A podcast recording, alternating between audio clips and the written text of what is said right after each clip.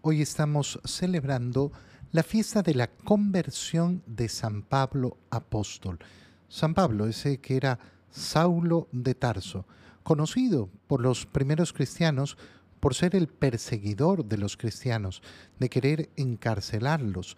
De hecho, la conversión de San Pablo se celebra recordando ese acontecimiento cuando iba hacia la ciudad de Damasco con órdenes para apresar a aquellos que seguían a Cristo, aquellos que reconocían a Jesús como el Mesías, como el Hijo de Dios.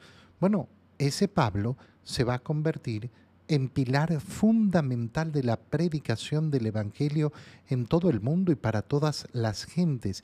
Qué hermoso es en este día contemplar esa conversión y decirnos, bueno, ¿quién es el que no se puede convertir? Ninguno todos están eh, a la disposición de escuchar el llamado de Dios.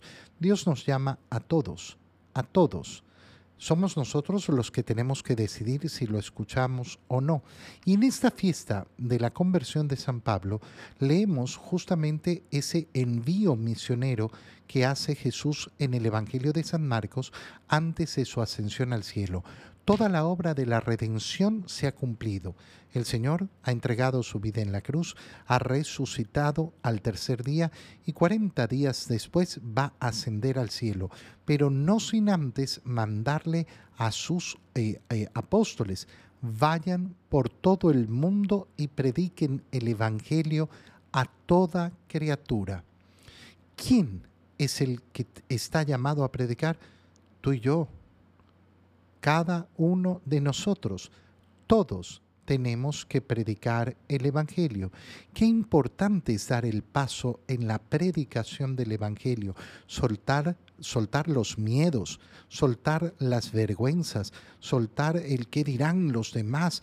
Ay, es que yo no sé. No, no escuchar el llamado del Señor y predicar el Evangelio. Ten mucho cuidado de no ser una de esas personas que siempre responde de la misma manera. Bueno, ¿y tú cómo predicas el Evangelio? Ah, yo predico con el ejemplo. Qué maravilla, hermano. El, el ejemplo es fundamental en la predicación. Pero tienes que hablar. Tienes que abrir la boca y hablar tienes que predicar el Evangelio. El buen ejemplo acompaña la predicación, pero cuidado porque yo he conocido muchas personas que dicen, no, yo con mi ejemplo, y su ejemplo no es gran cosa, no es gran cosa.